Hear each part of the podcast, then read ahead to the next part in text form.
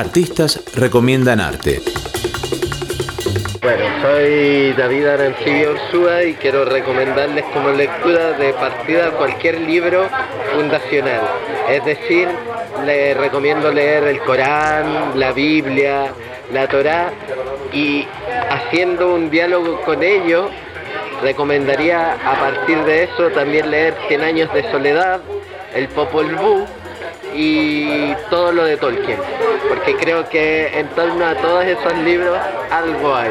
Ahora, poniéndonos a, tono con los tiempos, eh, construyendo otras metodologías, que es, un libro que no recuerdo la autora, pero está escrito desde Nueva Zelanda, que tiene que ver con la construcción de metodologías no occidentales, de investigación.